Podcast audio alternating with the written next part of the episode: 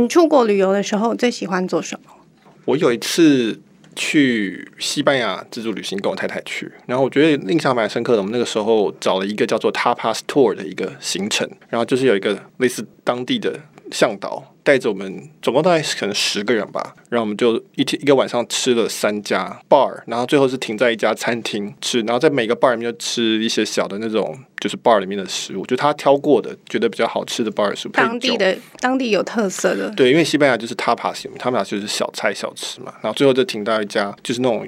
比较正式，坐下来然后有好几道菜的，然后再吃完饭，所以那个那一次觉得很有趣，因为他会介绍啊，然后也会跟我们聊。讲一些当地的呃历史啊，那我在那个在巴塞隆那，最后实在是吃的太多了，然后最后我们在最后的那个餐厅里面，我跟我老婆就完全吃不下，然后最后一道菜，我们就在那边看着他，然后明明就是一个做的很精致，是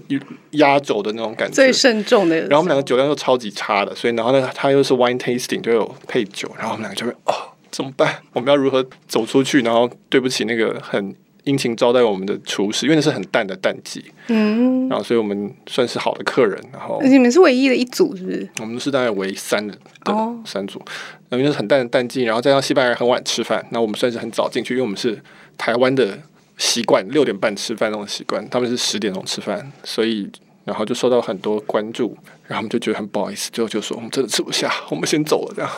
客气的台湾人这样。对，你是用什么方式去订到那个行程？对，我们那个时候其实是是在 TripAdvisor 上面去搜寻。Oh. TripAdvisor 就是大家可能出国旅游时候会用到，它可以去看旅馆的评价嘛，主要是旅馆评价，然后看一些推荐的景点。那我们后来发现说，TripAdvisor 上面有很多的 local 的 tour，像类似这种活动，也有很多评价很不错，所以。那个时候就是在里面选了一个评价最好的，那后来真的是觉得不错，所以后来也去别的地方旅游的时候，也会都会去看看说，哎，有没有什么当地的导览，特别是导览。所以我们现在后来就觉得说，如果是去一个新的城市，比如说罗马之类的，或是佛罗伦斯，那我们自己晃，其实都永远画不出个所有人来，看起来都是教堂跟古迹嘛。嗯。那所以都会，我们都习惯是说，先第一天。可能找一个 city tour，一个导览导个两个小时，我们就会知道说，哦，原来是这样子的一个地方，所以就后面旅行起来就比较有感觉。就是跟我们今天的主题很有关系，就是可以看到许多当地有趣的行程。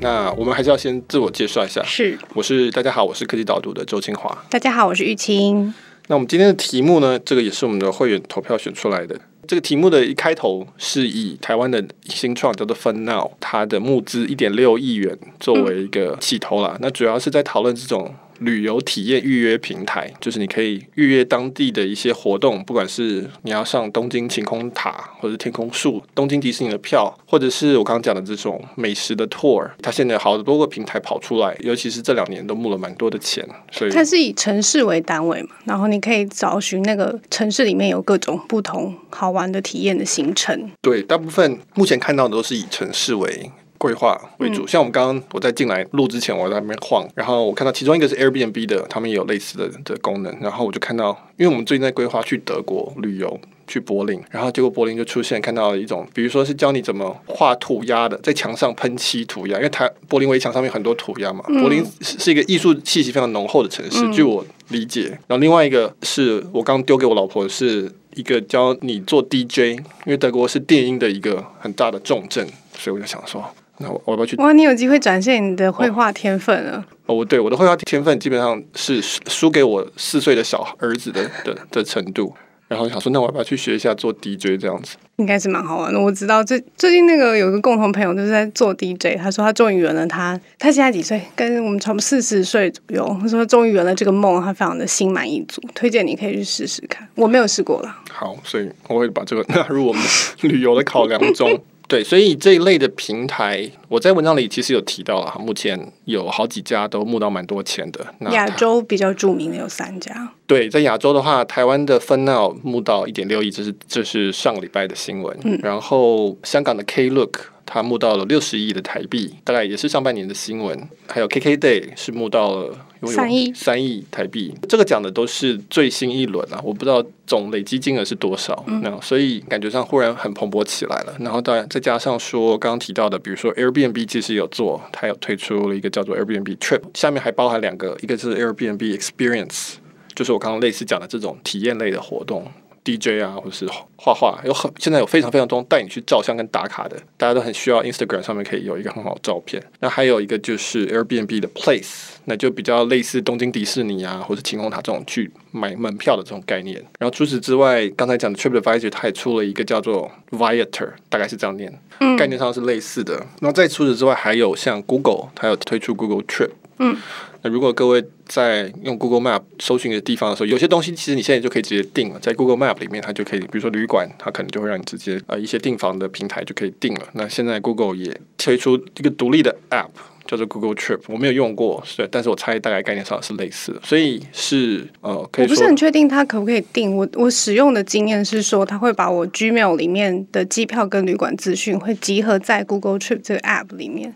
虽然还是比较偏。有点像行事历，就是你的旅游行事历、旅游地图的概念，但我不太确定可不可以预定，就是了。对，其实就是说这么多家，我们先不看新创，先看这些大的这网络的这种巨头的话，其实他们每一个都有他们原本的出发点，然后再往旅游再踩一步。那所以。他们当然采法都会要去搭配他们原来的核心的这个的优势啊，所以 Google 最优势当然就是搜寻嘛、资讯啊、排序等等。所以当然它本来就有 Google Calendar、Google Gmail 等等，所以它推出 Google Trip 的路线比较像是从资讯端进来，就是说，那我们来做一个独立 App，帮你来整理旅游相关的资讯。你只要打开来，你就知道哦，我们等下我们要去哪里，我们要移动到哪边去。我们机飞机是几点到几点走，然后我们火车是怎么样时间点？因为你还有 Google Map 嘛，对，它就可以连接你的日历、你的地图、其他的功能。对对对，所以这个 App 就是说从它的既有的能力出来，但是在旅游这个垂直领域里面在做。深一点，然后垂直一点，把它拉出来做一个 app。那你如果去看啊，像我刚才在看 Airbnb 的概念，就会看到说，当然有很大一个栏位，当然就是住的部分，就是他们本来 Airbnb 最强的就是住的，住的之外，然后也跨到像是活动的部分。那 Airbnb 的出发点就比较像是说，我已经知道你要来出来玩了，因为你跟我们。订旅馆，你才会来 Airbnb 嘛？那这个时候我就可以，我知道你要在哪个城市，甚至哪一个地区。对，所以它有点类似说，我要提高我的客单价。那所以我已经卖完你房间了啊，那我再卖你一些其他东西。而且基本上会来 Airbnb 的大概都是自由行，都是某一个年龄层的，可能比较年年轻的这种比较冒险精神的旅客。所以我会有一个这种氛围，我可以去卖，就像。比如说我们传统的 Booking.com 啊、Agoda 这种订房订机票的平台，那它通常为了要提高客单价，它就会接着就会有汽车的 Car Rental 啊，然后通常都会有 City Pass，就是某个城市几天几夜等等，这都是一个类似的一个 bundle 的概念做出来。所以你讲这个，我觉得还蛮有趣，就是说，其实，在之前讲旅游这块的时候，大部分都是讲机票跟旅馆。这个线上订房或线上订机票的范畴，那现在大概都底定了，就是大致上全部的人都知道怎么使用，然后可以去哪几个地方订，每个人有自己喜好的平台，然后再接下来一个部分就是哦，你到了当地的时候，然后开始体验行程，就是安排活动的部分。对，那在中国会比较说这是 O to O，就是说我们网络一开始大家都是做纯数位的东西，纯纯粹是在荧幕里发生的事情，比如说 Facebook 的广告、Google 的广告，或是雅虎。这东西，那后来我们到了电商，就是买东西他会送过来，但基本上直到订房平台这种开始出来，订房跟订机票，那它它就跟实体比较有关系一点，但是本质上还是一个产品，就是我买一个东西，那我只是到到时候我还是去机场去兑换，那所以这些。服务都还蛮一致的，就机票就是对，它是标准化的几种舱，对对对，旅馆房间也是这样。对，机票跟旅馆基本上是标准化的东产品，然后它事实上它的买卖的东西基本上就是一串代码嘛，嗯、你就是有那个代码就可以去换一张机票。那所以这个东西都很适合在做网络上的交易。机票跟旅馆当然是最大的旅游业的最大两个市场是这两个，所以它的网络化。跟它的这个平台化是最快的。现在目前最大的几家旅游的这个集团，Booking.com、Expedia 集团，还有稍微比较小的像 TripAdvisor 这些，都是先从这边开始做起，因为好做，因为它的营业额大，表示这些旅馆跟航空公司很需要客人，所以会越很积极的去上线，然后再加上标准化的行程，很容易比价。做完了旅馆跟机票，再下来营业额大，但是比较难做的就是餐厅。后来就过了一阵子，就是像台湾的 Easy Table。现在跑去印尼，或是像什么 Open Table 啊这些，对，就美国跟欧洲都有做这方面。那这个东西就复杂很多，嗯，因为你要它不是标准化的，每个餐厅的每个位置其实都不一样，我那个时候在访问那个 Easy Table 的 Alex 的时候，他就跟我说，你去吃那种铁板烧，它的通常是一个 M 型的座位，所以你就有很复杂的数学问题。四个人来 M 型，对不起，M 我刚讲什么 M 哦，没有没有 M 型的，所以你客人进来就有很复杂的数学排列组合问题。嗯，你三个人来，他要坐在。短的那边还是长那边，还是要过那个弯的部分？那四个人来，五个人来怎么办？然后你要去组合，因为餐厅当然是希望能够做最大最佳的利用嘛，它不需要有空位。早中晚餐又不一样，然后是那个餐点也不一样，等等等。所以那个东西的地面端的作业就非常的多，而且它又是中小型，相对于旅馆跟这种连锁旅馆跟酒店来讲，所以 Easy Table 事实上这几家一开始做餐厅的做 O to O 的，都都花了很多力气在店家这一端的沟通跟系统上线，协助他们说到底要怎么样可以线上来订，然后这边就可以确认说到时候就会有位置，而且这位置是符合需求的。然后后来慢慢再增加到说什么素食啊、儿童椅啊，各式各样的更多克制化、更多克制化的东西，所以这是一个。在技术端跟在这种 know how 上面，其实都是复杂很多的。相对于旅馆来说，旅馆当然也复杂，但是你可以想象是说，它很多旅馆可以自己上来去把它的产品上架这样子。那餐厅比较慢，所以我们走到现在就进入了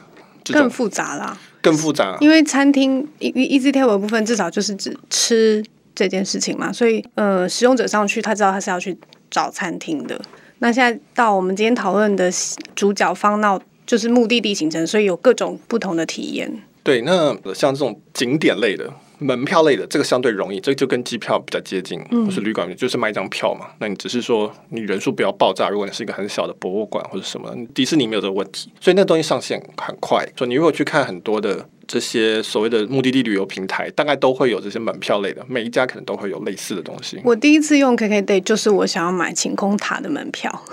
对对对，所以所以这一类的，或是台湾，比如说台北市双层巴士啊，或是故宫博物院这种，都大家可以理解，就是相对比较容易一点点的。那再困难的就是这种，比如说 FunNow 的话，你就可以看到是按摩，嗯，很大一个项目，上面还有比如说泡汤，就是这种就稍微再复杂一些，它可能有一个固定的时间点，它要分梯次。数量也没有那么多，然后这店家又再小一点。如果是按摩的话，可能很多是很小的店。那你这个时候要怎么样让他们能够上线，同时又可以确保说线上来的跟你门口进来的客人不要冲撞到，不要卖掉你不存在的位置，或是说你其实还有位置，但是它显示没有位置。嗯，那那这样的就是店家的损失。很多的这些店家，他可能的主要的客人就是看他方圆三公里之内熟客，那他也不见得有那个动机要去招揽新的客人。那所以他不一定的会想要迫切性要上线，不像你这种连锁旅馆，他们本来就是在跟国际上的。观光客他们一直在处理这个事情，但是就是我们常讲，就是说所有的摩擦力反过来就是商机，就是因为这样才会有机会立足。新创公司叫机会立足，好做大家都做嘛，嗯嗯，那就是因为不好做，所以才可以做出一个东西出来。对，呃，从一个它的对象就是更小的店家就对了，相较于连锁的饭店或者是。大的博物馆，然后它呃，方闹这边还有一个蛮有趣的点，我觉得也可以讨论的是，我们刚刚讨论旅游这件事情，其实很多是指我们到外国去，就是我们去一个我们不熟悉的国家，然后在其中的一个城市去做这件事情。但是方闹它比较像是以本地的游客为主。对，那我们前面讲，我们讲亚洲这几家好了，Klook 香港的这家。跟 KKday 台湾的这家，它的主要的诉求都是观光客，所以很大一部分它为什么会在亚洲跑起来，是因为亚洲的观光客其实非常的活跃，就是附近还蛮多国家可以去的，然后大家都越来越喜欢去飞，当然包括中国的经济起飞，就有很多人出来，那所以这个地方是就是中日韩台湾泰国这些飞来飞去很多，所以。做这种所谓的跨国的目的地旅游，对平台来讲几个好处。第一个就是说，他会我可能在台湾出发要去日本前先买，但是更早就开始规划，就更早开始规划了，所以它可能会适合某一类型的产品。那它的这种订房平台，它的一个可能的需要的一个优势在于说，可能你两地都有办公室，你在目的地那边要有人可以把那个行程上架，去到处拜访店家体验上架，然后在出发点这边你要有一个强的行销团队，说，哎，我们这边可以卖这个东西哦，你们要来买，所以。这个东西就会需要，它会需要一个跨国的关系在，所以比如说为什么 Klook 它香港相对来讲，可能它就有这方面有一个优势在，比较国际化，或者说它比较它募到好多钱，就是可以铺很多点，那可以去服务这样的东西。台湾的 FunNow 它的主要的诉求是本地的，就是及时的预约，就是我现在忽然觉得说啊，我好无聊，我们这些人觉得现在要干嘛？没事做。你会有这个烦恼吗？嗯，我个人完全没有这个烦恼。我个人是，你就按摩的烦恼是不是？对，我看你文章里面似乎，呃，在此募募集一下，如果大家有推荐按摩店，可以告诉我们，这个作者可能会很需要。对，我这个是职业伤害，因为整天打字跟读东西的关系，所以我唯一的个人的娱乐可能就是去按摩。那但是我其实很少有非常空的时时间要杀时间是不多，但是很多人有嘛，就是我们很多人。不时就说，那我们等下干嘛？那我们不知道干嘛。那所以就是这个未来的可能三十分钟到半天之内，他要做个决定，要做什么事情。那这是 local 的需求。分量他在他切入这个情境，就是这种比较及时的临时起意的方圆可能十公里之内给我一件事情做的这种需求。那这就跟所谓跨国的外国观光客的需求就差蛮多的。就是我有听过，呃，不是听过，我有看过旧金山有一个类似的服务，它叫做 Soch，然后它就是说一样，跟刚刚讲这种临时起意，就现代人可能比较有这种，每个人都有这个烦恼，但是他们有人试图在解决这个烦恼，就说，哎，我晚上要去哪一家餐厅吃。他们可能会想要去新的餐厅，不想再去去过的地方，但是同时又不知道哪里有位置，然后都是当天才决定的，所以定位很麻烦。那这个 Soch 它就是负责解决说，你如果想要去好一点的餐厅的话，那我就会帮你定位就对了，帮你媒合餐厅。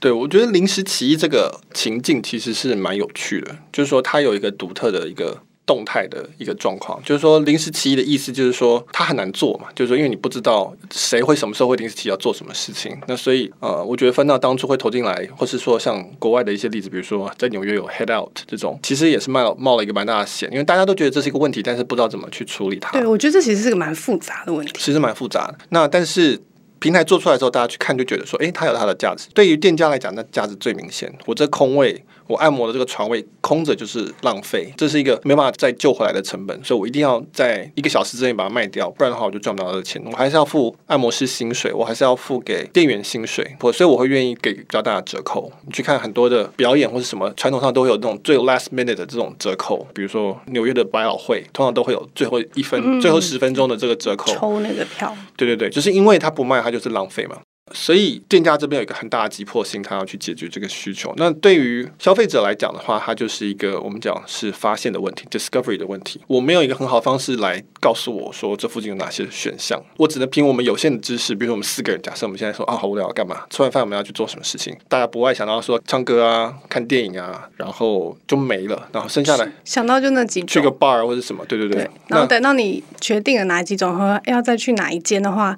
又要再重新讨论。对对。对，那 discovery 问题很大一个就是交易成本的关系，就是我们每个人都讲一个提出一个建议，然后再互相否决对方，这样就半个小时就过去。那这其实是一个很大的成本。像 FunNow 或是这一类的平台，它就是给你一个排序，然后告诉你说，哦，距离多远，价格多少，评价如何，什么时候有空，那所以你就可以一目了然。而且它基本上是一个让你可以很快完成交易的事情，那你就可以缩短那个时间，选项被很有条理的整理过了，那对大家来说都是很方便的事情。我觉得这是一个。特别是在手机出现之后才能做到的事情了，嗯、就是说，因为手机知道你的位置在哪里，它才可以去做这个排序。或许将来分到这些平台，它比较知道你的，比如说像我可能整天在按摩，它就会开始推荐我按摩的事情等等。就可以做到客制化之前，可能光它光是有大数据就差很多。比如说，他知道大家上他这个平台最需要找就是按摩，或者是买某类型的票等等之类。然后，可能台北市的这个区的人特别有什么样的习性等等，他都可以直接推送给有类似相同特征的人。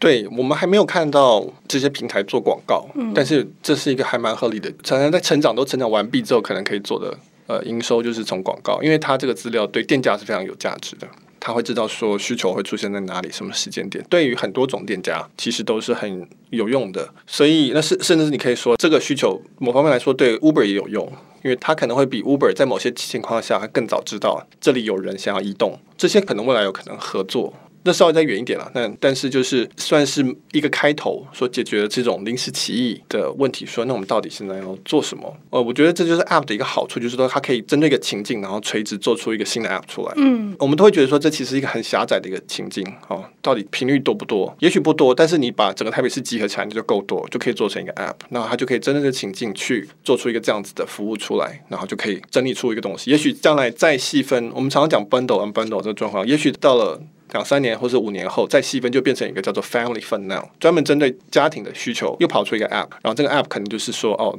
根据几岁到几岁的小朋友，或是说有老人家，或是什么，然后是是有没有人在带活动啊，或是是不是安全的这种，就是又有一个 App 出来，也许有可能是这样子。因为我们也可以说 Fun Now 这个现在是从。像 TripAdvisor 这种分出来的、unbundle 出来的东西，我刚刚讲过，我那个时候去西班牙还在用 TripAdvisor 去搜寻，那到了今天，它已经有一个独立 App。出来了，所以因为各种服务不断的上线联网，然后让这个东西越来越方便，因此就可以做出更细更细的，把它包在一起，然后就做出一个新的产品。刚刚讲说你不晓得这个频率有多高，对我也因为我没有看到那个他们实际的数字，我不是很知道。但是我看到他那个 TechCrunch 的专访是说，他们有百分之七十都是回头客，所以其实对本地人来说，这应该是一个还蛮痛的，就是说使用过的人以后他会觉得，哎。的确有解决到他一些痛点。对，所以本地人当然他的他的特色就是，比如说他不用翻译成十二种语言，因为他只要现在只是针对台湾的客人嘛，他就针对台湾的中文就好了。因为这种临时起意东西是是很 local 的，通常观光客会比较再有规划一点。常常大家的抱怨是太有规划了，每个行程都排得满满的，然后没有办法休息这样子。当然现在我们。旅游慢慢往自由行的方向走，所以可能会再更再更接近一点，再更接近一点。但基本上，如果我们是讲临时起意，肯定是本地市场大于外国观光和市场，大概大部分地方都是这样子。那它这个回头客当然是说 Fun Now 的回头客很高，所以表示说大家都有。这个需求去用。比较有趣的问题是说，这事实上是我们在科技导读的会员讨论区有人提出来的问题是说，会不会有，比如说我透过 Fun Now 去了这个店，然后我觉得不错，之后我就固定去这家店，那我就跳过 Fun Now，这样是不是 Fun Now 赚不到钱了？我刚刚提到的回头客是对 Fun Now 而言了，就他再回去使用，嗯，但是有可能他已经习惯，他喜欢这家店以后，之后就不再透过平台，然后直接去定他的行程的。对，那这个问题其实叫做。就是去除中间人的问题，就是 middleman 的问题，就是所有的中介或媒合，它都会有这个问题。比如说房仲最怕就是买卖双方直接交易，超过他他就抽不到他的佣金。那各式各样 Uber。他也不喜欢他的司机直接跟客人说啊，你们要机场接送，直接去约。他当然都希望透过我这个平台来媒合。那不过所有的中介大概都有这个问题，但是也都有蛮多解决方法。现在都已经不是什么新的事情了。就是说最常见的解决方法就是做担保、做保证。比如说你在 PC 后买东西可以七天退。那你如果直接跟店家买，尤其是那种中小店家，那很麻烦。但是因为 PC Home 在中间嘛，它大，它有那个量，所以它可以去要求供应商达到一定的水准的一个服务标准。Costco 他们也是概念上，那而且它流程也比较简化，就是方便性比较高，选择比较多，然后它有一定的固定的担保。那这个都是从电商时代就开始，已经有很多的做法做出来了。那那更进一步的，比如说发行点数啊，就是说。平台发行点数，那就那你就变成平台的客人，而不是店家的客人，嗯。你就会为了要用那个点数而回来。还有一个可能就是增加品项，就是一开始可能只有几种选择。那可能按摩你真的有你习惯去的按摩店，哈，祝福你最后真的找到这样。但是你可能还有其他的需求，比如说你想要剪发、美甲或什么之类的，那通通都是在平台上面就可以找到的。所以你到最后还是会。某种程度会是更信任 Fun Now 的，就在这个临时起意的部分的时候。对，就是说 Fun Now 它的。目标当然是要做成一个你相信的品牌，你相信它，因此你相信它上面的评价是四点六颗星，那你就因此而相信这个店家。那你如果跟他跟店家建立了一个直接的关系，那你基本上就不是临时起意了。但是你还是会有其他临时起意的时候，或是你或是想要换换看别的口味的时候，那这时候你还是会回来。所以平台它当然要不断的去努力的去维持自己的存在意义，不管是对店家来说也好，然后以及是对。顾客来讲，但是店家同时也会不断的希望说，我可以争取直接的客户，是我的忠实客户，然后希望他跳过 f u n n e l 那他就可以省一笔手续费，或者是这个抽佣，这是一定的。这种。张力，或是说这种紧张是都存在的。对，其实我之前才看过一篇报道，就是全球最大的订房网站 Booking.com 嘛。其实他们旗下的他的旅游集团，比如说喜来登或者是 W Hotel，他们的母集团也都希望建立自己的直客，这样他就不需要再依靠 Booking.com 带客人来了。但是呃，去算那个流量的时候，其实对 Booking 打康来说，这些就算有在建立自己直客的品牌，对他来说那个占比其实是非常低的，挺多的，可能百分之一甚至百分之零点五而已。他还是有很大的流量，可以服务更多其他不同的旅馆或者餐厅等等。对，所以这个张力是永远都存在的。这也是为什么你可以看到，像喜来登后来就并购了好几家，他们是基本上现在的集团是朝三家大的集团合并在一起的，嗯、所以他们的整个会员系统都全部整合在一起，因为它那个量大到一个程度，说你会因此而不选择。我们叫订房排叫 OTA 嘛，选择比如说喜来登集团，因为它在全世界，你如果是一个商务客，你平常会去的地方，它大概都有旅馆。那这个时候它规模到一个程度，你才会觉得说好，那我就买它就好了，因为我反正都够我用，可能它优惠会更好。所以常常平台会会促使供应端这边的集中化，它才可以大到说可以跟平台去有更大的谈判筹码。这种关系，我们在很多领域都看到，因为就媒体也是，像我们，我们基本上跟 Facebook 也是类似的关系。我们感谢 Facebook 带来的流量，虽然现在变少，因为它要降低这个新闻类的流量的比例，但是我们同时也希望有更多直接来的顾客。我们的订户当然就是我们的直接的顾客，我们可以更明确的传达我们的想要传达的讯息，而不是被 Facebook 混在一堆讯息之中，然后被他们去推演算法去推荐，然后看起来就跟其他内容都一样。但是我们还是感谢他，所以我们还是会在上面可能会去做一些 campaign 或者投。广告，那这个是没有办法，因为他也会一直去发展。说大部分的流量还是一开始都是先去 Facebook 上面晃晃晃，然后才开始去各个网站去看。那这个状况是一样的。就是我们提到这个本地的店家这件事情，我们会员社群里面有人大概有两三个问题都是类似，就是说很好奇他们那上架这件事情，就是要怎么样让，因为这些都是中小型的企业，所以他们其实花蛮多力气在说服这些店家加入，比如说 FunNow 这个平台，或者是 KK。得这个平台，就是使用他们平台去吸引新的流量。那对这些店家来说，其实他们可能自己本身是没有什么系统去记录的。很多呃，我们会有人说，很多都是采用纸笔的方式去去对照。那所以他们其实应该是花蛮多力气在招募店家，然后辅导他们要上架到这个平台上面去。对，所以上架这个问题是说，有一些店家我知道，就是他很小，所以他就用纸笔在做 booking。的事情，那所以 FunNow 它可能就是一个系统，一个 notification，一个通知，有人订的时候，它就会叮叮叮，然后这个时候店家就用手指笔说，哦，好，所以比如说以按摩来讲，这个床位这个师傅几点到几点要排，又留一个空位，那他还是用他原来的那一套系统在做这划位的动作，或者像餐厅，它都会有个一个桌子，然后用图钉，有没有？只是说 FunNow 就等于是类似电话的意思，电话打进来定位的意思是一样，它是一个通知。呃，当然就是说 FunNow 理论上它可以做一更深入一点，做一整套，直接帮。按摩店做一套 CRM 系统，就是客户管理系统，然后叫他用。那这样的话，这个是这个整合是最强的，他就可以直接进入他的这个床位的安排。那这样子的话，当然 FunNow 的竞争壁垒是最强的，嗯、就是说那个店很难去换到用别家的系统。但但事实上，其实不一定需要。我我觉得这种类型的店反而是 FunNow 最有利的地方，是就是他让他们去使用这个系统，当然是困难的，要花一点力气解释跟教学。但是这种因为它的这么的不上线，使得他很难会去太快的用到将来其他的竞争者的系统。不管你是将来你是 Airbnb 或者什么进来，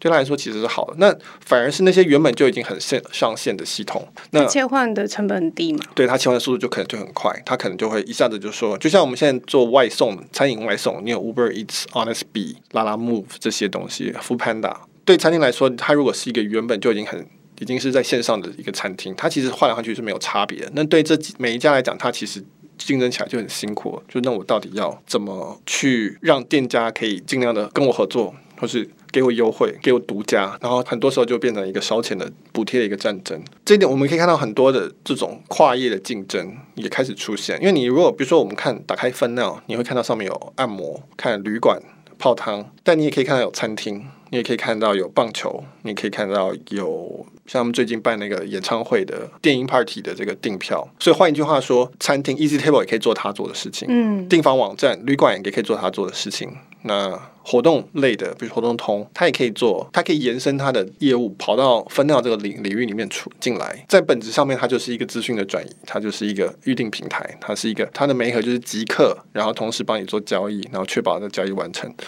呃，在资讯的程度上面是有它很接近的地方，所以在同一个点，就是说刚才讲到平台跟商家店家之间的这个竞争，呃，这种压这种张力了哈。那同时也有这种所谓不同的点。不同的服务的，它慢慢开始互相的延伸。嗯，所以我们看到刚才讲到 Booking.com、Airbnb 这种从住房跟机票进来的，那我们也可以看到从 Uber 这个方向来，就是他们都是需要你的位置跟信用卡资讯。所以 Uber 做 Uber Eats，Airbnb 做 Airbnb Experience。对，那所以说到最后，其实就是说需要你的位置，需要你的信用卡资讯，然后就有可能可以可以做这些事情。那当然，每一个有他自己核心。最厉害的地方。Easy Table 最厉害的可能还是餐厅的部分。那 Funnow 再怎么做，可能都不会像 Easy Table 做到那个铁板烧的模型，怎么排位置这么的细的东西。嗯。那但是呃，Easy Table 可能也没办法做到像呃 Funnow 的这种按摩做的这么细的东西。那但是你可以看到很多部分其实是很接近的。刚刚提到这个上架部分，我我也完全同意。我觉得对 Funnow 来说，其实他们花那么多力气去辅导这些店家上架，对店家来说，他要转换到，因为他不很不熟悉这件事情，他要转换到另外一个平台的时候，其实是。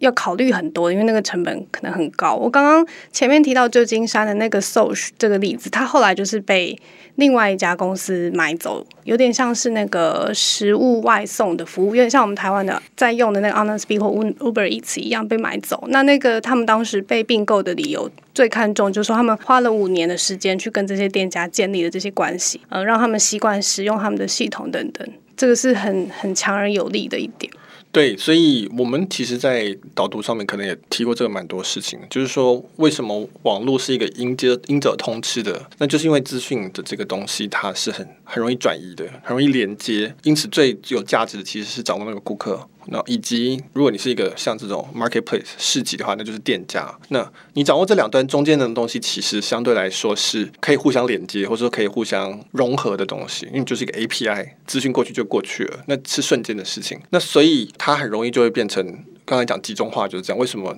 订房会变成一个集中化的几大集团？那 Google 也是一个大的集团，它可以一直去分叉去做这些新的事物，因为其实到最后都是资讯的连接。我相信在这个领域也不会一直有这么多家新创在做，嗯，或者说这种我们说一般通用型的，应该是会集中化，可能还会有一些小的垂直的 niche 的 player。那但是通用的型的平台大概就是剩几家。那所以目前这几家在不断的募资，就是。他们都希望成为最后那一家嘛？那即便就不是，他们将来也会被并购，至少也会变到一个好的价钱。那所以我觉得 Funnow 在这一点，这这是我自己的分析啊哈。我觉得他走本地即时的这个东西，其实是切入点是跟别人不同，是一件很好的事情，嗯、就是因为它会发展出一个更加都不重复的。这种不管是技术跟他的一些 know how，以及店家的这种合作，合作店家也会不太一样。那所以这个是比较容易整合到其他的更大的，可能在我们讲说，如果被并购的话，也是一个更大的集团之内。所以我，我我觉得。当然，反过来说，就是因为它难做，所以才会有一个空间可以做。就是说，要在十五分钟之内就把这个交易完成，而且要让双边都觉得说，顾客走进去没发现没有位置，实际上没有位置，或者店家实际上没有拿到钱，然后或者是说把错误的卖掉等等。这其实有很多很细的复杂的地方。最后就是你刚刚提到这个通用型的平台，我觉得有一个很有趣的地方，就是以方纳为例子好了，其实 Airbnb 可能也有同样的。一定也有同样的问题，就是其实大家上面上架的服务都各式各样。就算是 Airbnb 来说，它也有民宿，它也有公寓大楼，它也有比如说郊区的房间什么，或者一整栋公寓什么之类的。他们上架的服务有它如何标准化这件事情，其实是其中一个还蛮困难的点。对，这是一个很好的问题。那就是我们常常在可能在导读里面会讲 bundle 跟 unbundle。bundle 就是捆绑在一起，unbundle 就是把原本捆绑的东西拆开来。这两个事情是不停的交互在发生的事情。那以我们来讲，比如说 Airbnb 好了，它当初就算是一个 unbundle 的状况，就是说已经有订房平台专门在定连锁旅馆了，那它就专门针对这种公寓，就是市区内的民宿，它另外做一个 app 出来。那这个时候大家就会很理解说，哦，我不想要再做那种一成不变的旅馆，我想要住这种。融入当地的，感受到当地的生活民情的这种地方，可是呢，现在他又要做别的东西，他要把 experience 拉进来，他要把景点拉进来，他要把旅游体验拉起来。那这时候这 app 就膨胀了。那这个时候对这个消费者来讲，他就这个形象就变得比较复杂、比较模糊，然后他又跟大家都重叠。那所以这个时候大家都在 bundle，就是说你刚刚 TripAdvisor 他也做做旅游嘛，然后然后你做 Funnow 上面也有做旅游跟餐厅，都有这个问题，就说那我到底这个。品牌对我的意义是什么？我以前知道这个品牌的意义对我来说就是住市区、住一般人住的地方，但现在它变得更膨胀了。那这时候怎么办？那所以大家也是要去抢说这个新战略，就是说到底谁会是你第一个在旅游时候第一个想到的 App？因为你这个 App 里面所有已经包含所有东西了。那等到这个这种膨胀到一个程度的时候，会受不了。那这时候又会再 unbundle，因为它那个形象太模糊了，价值太模糊了。那这时候会有出现一个新的，有一个很明确的诉求，那它就会马上的站起来，然后。等到它成长到一个程度，它又开始膨胀，又要又要把一些东西拉进来，所以这个循环是一直在发生的。那我们现在看到的就是，其实很明显的就是这个膨胀的阶段出现了，然后同时有像 Funnow 这种新创，它是它一开始是针对一个狭隘的、狭窄的一个情境，就是是机师，然后我要分。但他现在又开始又有卖兄弟象的票啊，或是有旅馆啊，什么什么，这个成长就是这样子，他就是必须要不断的